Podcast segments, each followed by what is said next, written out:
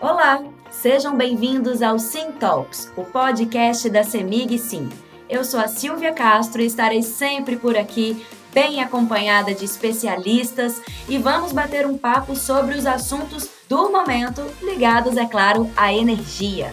A mobilidade elétrica nada mais é que a eletrificação do transporte, ou seja, veículos movidos a partir de eletricidade, seja carros, motos, ônibus ou bicicletas. Parte importante desse ecossistema está a infraestrutura de carregamento das baterias. O mundo passa por essa transição energética, que visa buscar cada vez mais fontes de energias renováveis e limpas, também chamadas de energia verde.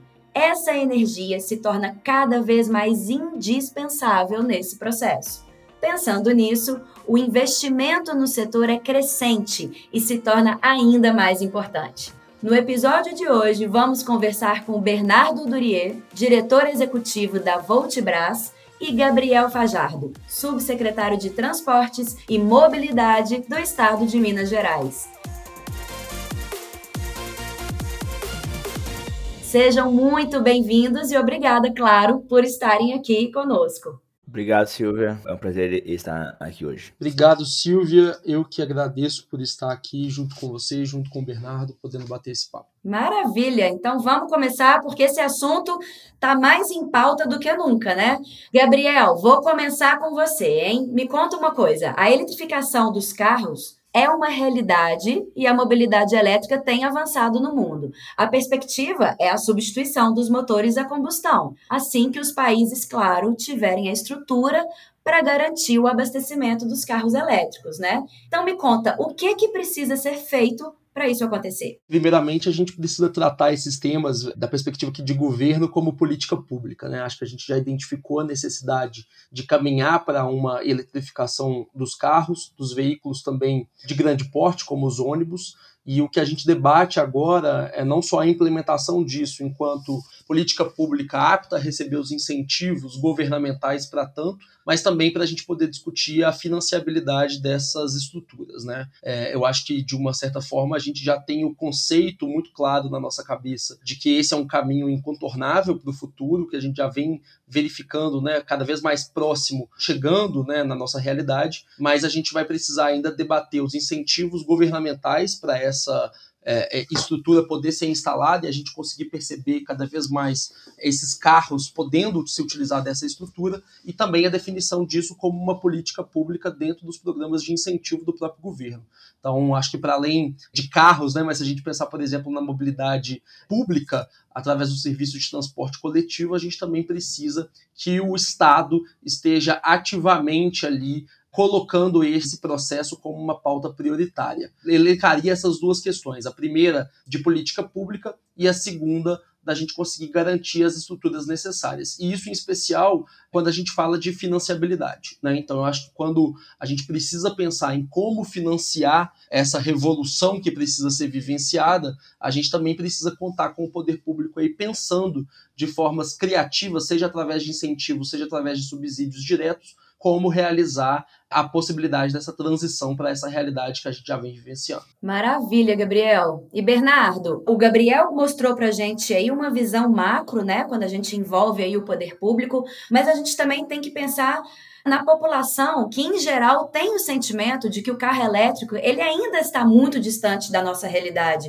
que o custo é, do veículo pode ser mais elevado e além disso a demora para o carregamento das baterias e a autonomia dos veículos também se somam né, a esse cenário de incerteza aí do consumidor. Qual que é a perspectiva para que a mobilidade elétrica se torne mais acessível para todo mundo? Assim como toda tecnologia, quando ela é lançada, ela tem um alto custo. Basta a gente comparar com os smartphones, com os notebooks, e toda a tecnologia que você hoje tem disponível, ela era bem inacessível, né? É difícil você achar uma tecnologia que começa barata. Ela começa cara e depois vai barateando conforme você vai tendo escala e conforme você também vai melhorando e barateando os meios produtivos e a tecnologia embarcada.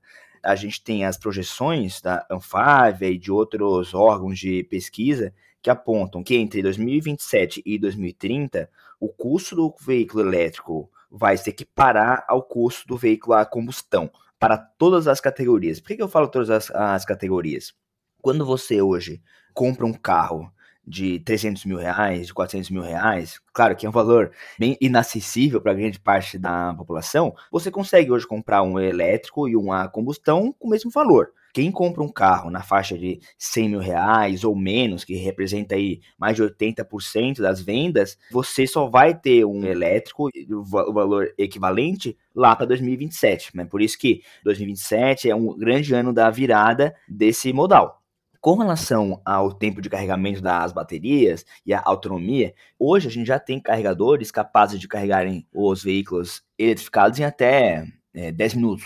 A autonomia é algo que vem melhorando, né? Então, 2014, 2015, a gente tinha veículos com 150 km de autonomia, que é muito pouco, né? Você acaba rodando aí uma semana, mas é muito pouco para uma viagem. Mas hoje você já tem carros com 600, 700 km de autonomia e há projetos para para que você atinja aí até mil quilômetros de autonomia. Então, preço é uma questão de tempo, assim como toda tecnologia que precisa de uma curva de evolução para que fique mais acessível a toda a população. Eu adoro esse tema, Bernardo. Então, assim, eu não sei se é porque eu estou sempre muito ligada no que está acontecendo, mas quando a gente fala dessa questão do abastecimento, eu já tenho visto muitos pontos de abastecimentos em shoppings, em, em estações mesmo ali nas ruas de carros elétricos. Eu acho que isso vai ficar cada vez mais frequente da gente ver, não é? Acho que é um problema que as pessoas não precisam se preocupar, porque eu tenho visto muito, pelo menos aqui em Belo Horizonte, né? E acho que nas grandes capitais,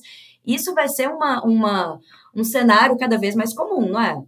Correto. E assim, diferente dos veículos a combustão, o veículo elétrico você carrega onde você vai. Você vai fazer compras no shopping, você vai no cinema, você vai na academia, você vai fazer uma reunião e vai estacionar o carro no estacionamento, você vai deixar ele carregando ali, diferente de um posto de combustível, que você se desloca para o posto para abastecer, né? O elétrico não, você vai no seu destino e lá você carrega ele. Você tem cada vez mais pontos de abastecimento em supermercados, shoppings, enfim, lugares que você vai permanecer, né, por pelo menos meia hora ali, que é um tempo que você consegue já ter uma boa carga. E para esses locais é uma ótima oportunidade, porque eles conseguem atrair mais gente para o estabelecimento. Então, você acaba puxando a conveniência do posto de combustível para o estabelecimento, seja ele um, né, um shopping, um supermercado, uma farmácia, um centro comercial. Então, é a chance de você trazer o posto para dentro do seu estabelecimento, com toda essa segurança, né? É verdade, eu não tinha pensado nesse aspecto. Que aí vai muito de encontro com a minha próxima pergunta para o Gabriel.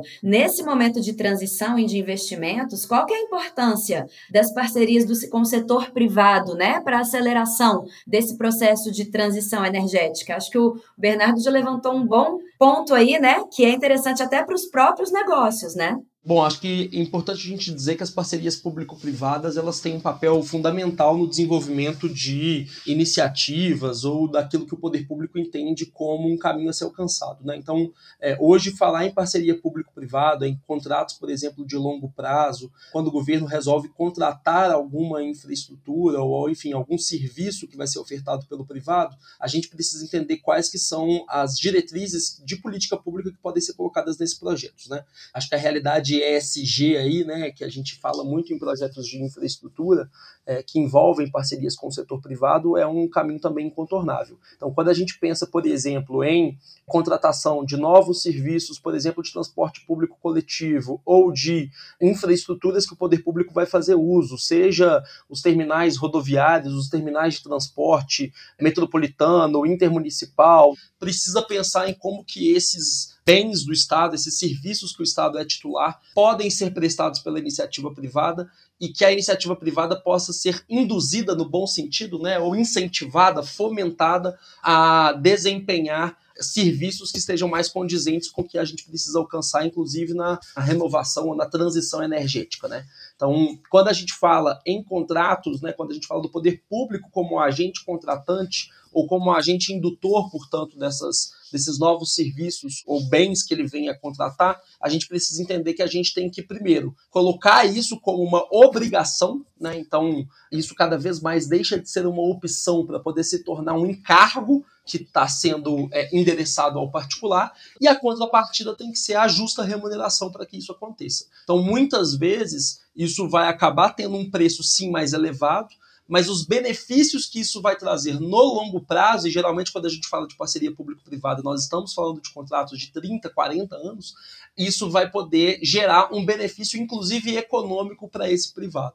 Porque no final das contas, o privado ele é o responsável por poder prestar os serviços, ele faz isso de acordo com os termos que o poder público está ali colocando, e se o poder público endereça isso como uma obrigação, mas que tende a gerar benefícios para o privado, você tem um duplo incentivo. Né? Você tem o incentivo da obrigação e você tem o incentivo da própria economia que vai se realizar naquele, na, na, no âmbito de negociação daquele privado no, no, no, seu negócio. Né?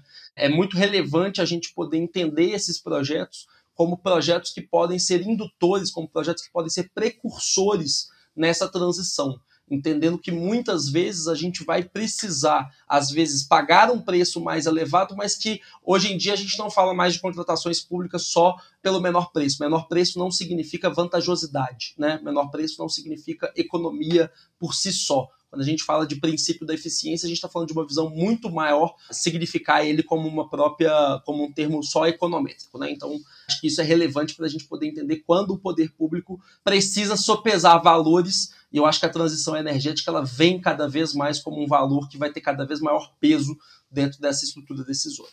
É, é um assunto que já é praticamente uma obrigatoriedade, né? Assim, a energia verde hoje ela é fundamental para dar prosseguimento à descarbonização. A gente teve aí, né? A gente acabou de assistir a COP27, que aconteceu recentemente, e é o assunto do momento, e o mundo todo está mobilizado para isso. E a cadeia produtiva? Ela está preparada para suprir a demanda por energia em grande escala para garantir essa locomoção aí segura?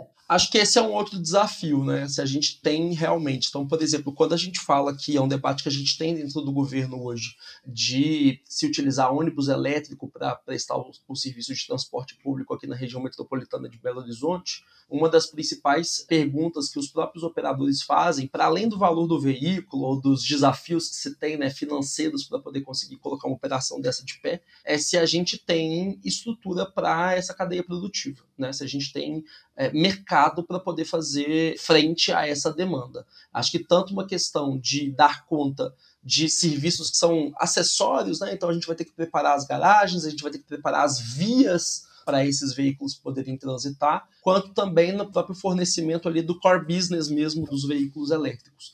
É um desafio quando, na minha primeira fala, eu disse que a gente precisa pensar, principalmente enquanto governo, na política pública de incentivo, ela está relacionada a isso também. Como fomentar uma cadeia produtiva que permita que, quando a gente trate esses temas como obrigações, como exigências que são colocadas né, nas relações que o poder público trava, na iniciativa privada, pensando em economia, pensando em como conseguir desenvolver isso nos seus próprios negócios, a gente tem que fomentar. Acho que um dos papéis do poder público é esse papel de fomento, né? esse papel de conseguir gerar essa atração, essa relação encadeada mesmo de fornecedores, de fornecimento tanto para aquele que vai prestar o serviço finalístico, quanto para aquele que vai prestar os serviços acessórios a esse serviço finalístico. Então, acho que esse é um desafio que a gente tem, acho que a gente vem evoluindo nisso. Minas Gerais vem atraindo muito investimento para o Estado, é, né, inclusive em relação a, a essa pauta que a gente está travando agora, mas ainda assim é um campo muito grande a ser explorado que, ao meu ver, tem uma deficiência muito grande aí. É, porque, assim, para que todo esse ecossistema funcione, a gente também tem que pensar que o armazenamento de energia e o sistema voltaico são peças importantíssimas, né? Bernardo, conta pra gente. Quais são alguns dos principais projetos tecnológicos desenvolvidos pelo setor privado e como que deve funcionar o sistema de carregamento nas casas ou os prédios? Um ponto a ser lembrado, pessoal, quem viveu ali 2001, né, a gente teve aí aquela crise dos apagões e tudo mais, muita gente tem receio de que a mobilidade elétrica venha e cause um apagão de novo, né? Porque quando a gente olha um carro, olha um ônibus, é aquele equipamento muito grande, a gente tem uma ideia de que consome muito, quando na verdade, claro que você vai ter um aumento, né? Afinal, esses veículos consomem, Mas os operadores do sistema elétrico nacional deixaram muito claro já que não vai haver um desabastecimento. Se você fosse de fato ficar preocupado com o consumo desses veículos, o impacto no setor elétrico, você deveria também estar preocupado com o consumo dos ar-condicionados, que vem aumentando a cada dia conforme você vai tendo mais equipamentos.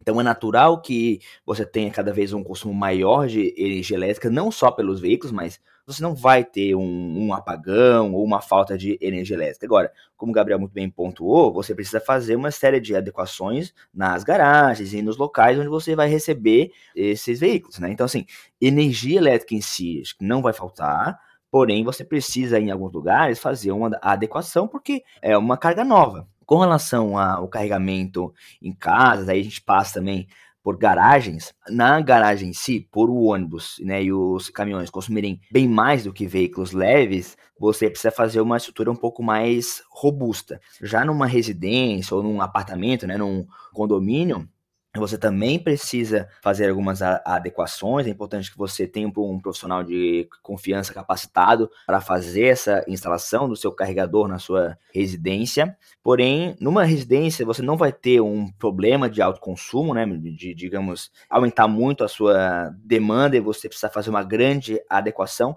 Porém, num prédio, por já ter aí muito mais moradores e mais morador também querer colocar carregador, você precisa fazer uma adequação um pouco melhor. E aí, com relação a ao armazenamento, tanto o armazenamento quanto fotovoltaica são temas que caminham muito junto por serem justamente disrupções no setor elétrico. Se você olhar o próprio veículo, ele é uma bateria tem um conceito, o pessoal depois pode pesquisar mais, que é o V2G, que significa Vehicle to the Grid, que o veículo elétrico injeta energia na rede elétrica. Isso aqui no Brasil hoje não é permitido ainda, a, a legislação não se adaptou ainda para isso, mas a ideia é que você pode pegar energia que está no carro e devolver para alimentar a sua casa. Né? Então, o veículo em si, ele é um armazenador. Claro, ele é um veículo, né? a ideia é que você use ele para fazer deslocamentos, mas no final do dia ele também é uma bateria. Né? E você pode agregar isso a todo o ecossistema aí que você tem para otimizar a eficiência energética, né? Maravilha. Tem tudo a ver também com a próxima pergunta que eu ia fazer para o Gabriel, porque você está falando muito da questão das estruturas, né? Dos prédios e das novas casas agora, e a gente tem visto, né? Que as novas construções é praticamente um pré-requisito para que elas já venham com essa estrutura montada aí, tanto de sistemas voltaicos, tanto também para esse abastecimento dos carros, né? E aí, Gabriel, eu te pergunto, como que o poder público e a legislação têm trabalhado junto à construção civil nesse assunto? Existe algum tipo de incentivo? Ao mesmo tempo que a gente tem que ser duro com uma mão e né, trazer esse, esse rigor aí para a construção civil para que ela se adapte cada vez mais, a gente também precisa entender as limitações que existem no mercado e até, na, como a gente falou, da financiabilidade desses projetos mais encorpados. Um ponto que eu acho que é relevante é a gente entender que a gente precisa ter esse diálogo permanente com o setor produtivo né, da construção civil, então com os sindicatos, com as empresas, para poder é, entender que esse tem que ser um movimento também muito mais endógeno do que exógeno, né? não adianta a gente tentar a todo momento é, colocar isso como obrigação, sem que a gente veja isso como um, ponto de reflexão e de resultado aí de um querer também né, da própria indústria, de entender a importância disso, de buscar essas fontes.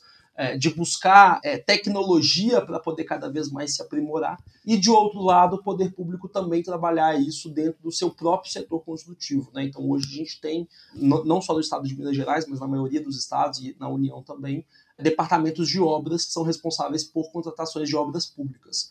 E aí, quando a gente fala de obras públicas, a gente precisa pensar também que o Estado, quando ele vai contratar uma obra pública, ele dá as diretrizes, né, seja no projeto básico ou no projeto executivo, de como que ele gostaria de que essas construções fossem realizadas. Então, que isso também pode estar encartado nessas diretrizes que o poder público é, coloca para as suas próprias contratações. Então, diria que são dois movimentos, né? Um movimento junto à iniciativa privada nas suas diversas atuações aí na construção civil, incentivando essa reflexão, mas também colocando isso como uma, uma forma de, de regular esse setor e de outro modo a gente também trabalhar isso dentro do braço construtor do Estado quando a gente tem aí as obras públicas sendo desempenhadas, quando a gente abraça tanto o setor público quanto a iniciativa privada, que no final das contas acabam se relacionando, né, dentro desse mercado de atuação, a gente acaba alcançando esses resultados. Mas, mais uma vez, eu reforço: não acho que adianta a gente fazer esse movimento só externo, sem que isso venha de uma reflexão, um diálogo muito bem construído com é, os operadores desse setor e que eles possam demandar isso também do poder público. Uma prova da potência né, da mobilidade elétrica e de que como ela está vindo com tudo é um estudo da Abracel, a Associação Brasileira das Comercializadoras de Energia Elétrica, que aponta que dos 142 bilhões de reais que serão investidos no setor até 2025, cerca de 70% devem ser aplicados no mercado livre de energia. Aí eu pergunto para vocês dois: de que forma esse aporte contribui para o ecossistema de mobilidade elétrica do país? Vamos lá, Gabriel, começando com você para mim, isso toca o ponto aí da financiabilidade. Então, se a gente está falando de algo que é disruptivo, que tem um valor agregado mais caro, mas que traz essa transformação, e a gente está falando, né, pelo estudo que foi citado, de 142 bilhões de reais investidos no setor até 2025, ou seja, num curtíssimo prazo, isso contribui para que esse ecossistema ele seja fomentado e no, na, na mobilidade elétrica eu acho que isso é ainda mais relevante porque principalmente pensando, né, eu tô, tô sempre trazendo para o lado do poder público, mas pensando aqui como política pública de transporte, é muito essencial que a gente tenha essa financiabilidade nas estruturas, nas condições de prestação do serviço, e acho que esse recurso, né, sendo investido, a gente está falando de investimento, né, é, eu acho que ele tem um retorno na cadeia produtiva que a gente estava comentando muito positivo. Quando a gente olha, né, que 142 bilhões e 70% disso vai ser aplicado no mercado livre de energia, significa que você vai ter uma eficiência de custo bem relevante, ou seja, quem abastece o veículo elétrico vai abastecer pagando menos, você barateia o custo de rodagem desses, desses veículos, o que beneficia tanto o transporte coletivo, mas também o transporte individual, né? As pessoas que têm o seu veículo. Um grande ponto aqui, o Mercado Livre, né? Significa que você vai poder comprar energia de quem você achar melhor, né? Então, atualmente, a rigor você tem que comprar energia elétrica da distribuidora, né? Então, o pessoal de Minas Gerais compra da CEMIG, o pessoal de São Paulo compra da EDP, por exemplo. No Mercado Livre, você pode comprar energia elétrica de quem você achar melhor, de quem você tiver uma oferta melhor. E aí você abre uma grande oportunidade para que empresas possam comercializar a sua energia para os veículos elétricos. Então, você acaba tendo novas oportunidades de negócio para quem quer atuar nesse setor. E aí você começa a ver novas empresas instalando carregadores, começando a, enxergar isso como negócio de fato, porque você poder vender energia para os veículos elétricos significa uma nova oportunidade, uma nova forma de você monetizar, uma forma de você faturar com esse serviço, visto que o segredo desse negócio está justamente entre você comprar energia num valor barato, né, e vender com uma margem para que você fature em cima de quem tem o veículo, né? Então, acho que essa notícia é muito positiva, eu acho que vai dar aí um pulso muito legal para a mobilidade elétrica. Você acredita também, Bernardo, nesse impulso para a criação de produtos específicos que contribuam aí para essa descarbonização e atenda essa demanda, novas demandas, né, dos consumidores? Porque eu fico aqui pensando, nesse momento que a gente vive da digitalização, da inteligência artificial, análise de dados, isso também contribui? Você acredita nisso para a criação de novos produtos? Ah, certamente, Silvia, porque naturalmente novos modelos de negócio surgem. E aí a gente acaba tendo, dentre outras, o veículo autônomo, a gente tem o veículo compartilhado, outras formas de você enxergar a mobilidade quando você olha inteligência artificial, dados e digitalização, você naturalmente acaba chegando no veículo elétrico compartilhado. Aliás, é um tripé que é o veículo elétrico, conectado e compartilhado. Essas são as três palavras que definem o veículo do futuro. Escutando tudo que a gente conversou aqui, todas essas informações que vocês trouxeram, eu vejo que a pergunta-chave é: como garantir que projetos de descarbonização se tornem uma realidade? São dois né, pontos: financiabilidade e política pública.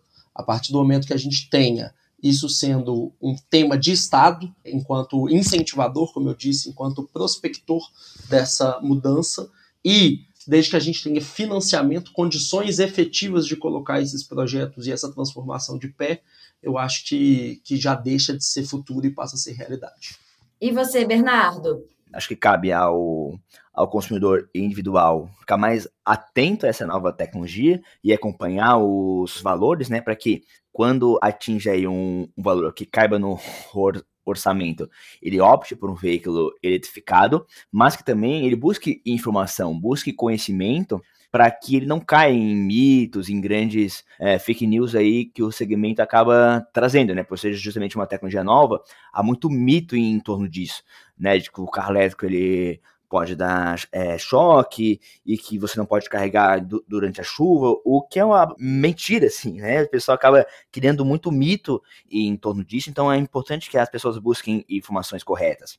E quanto ao papel do poder público, se me, se me cabe aqui um palpite, acho que, claro, quando você começa a olhar legislações e incentivos, sejam eles financeiros, sejam eles de isenção de IPVA ou redução de impostos, é muito bom, acho que é muito importante, isso impulsiona a mobilidade elétrica, mas também quando o setor público começa a olhar a frota atual e substituir por modelos eletrificados, é também uma uma forma de descarbonização e que, ainda que os veículos elétricos hoje custem mais do que modelos a combustão, dependendo da rodagem que você tem, hoje já é mais financeiramente viável que você tenha veículos eletrificados. Então, acho que cabe também um estudo, uma análise tributária e, e fiscal para que você consiga substituir hoje a sua frota. Então é isso, acho que, que o futuro é bem promissor e sem dúvida a gente vai ter uma grande descarbonização aí de transporte nos próximos anos. Maravilha, eu não tenho dúvidas que esse é um caminho sem volta e que a gente não volte mesmo, porque tem tudo para dar certo, já está comprovado aí, já é uma realidade e que esteja aí cada vez mais acessível a mais e mais pessoas, né? Queria muito agradecer ao Bernardo Durier, diretor executivo da Voltibras, e o Gabriel Fajardo, subsecretário de Transportes e Mobilidade do Estado de Minas Gerais, por esse bate-papo aqui em mais um episódio do Sim Talks. É, eu que agradeço imensamente o convite e parabéns pela iniciativa, é sempre importante debater esse tema. Bom, pessoal, eu agradeço também o convite, depois podem me procurar nas redes sociais, Bernardo Durieux, ou no nosso perfil da Vultibras, beleza? Obrigado, pessoal. E eu quero agradecer também a você que ouviu o episódio de hoje. Sinta-se convidado a continuar acompanhando por aqui, em nossos perfis e plataformas digitais, conteúdos sobre tecnologia, inovação e a nova era da energia. Até o nosso próximo encontro.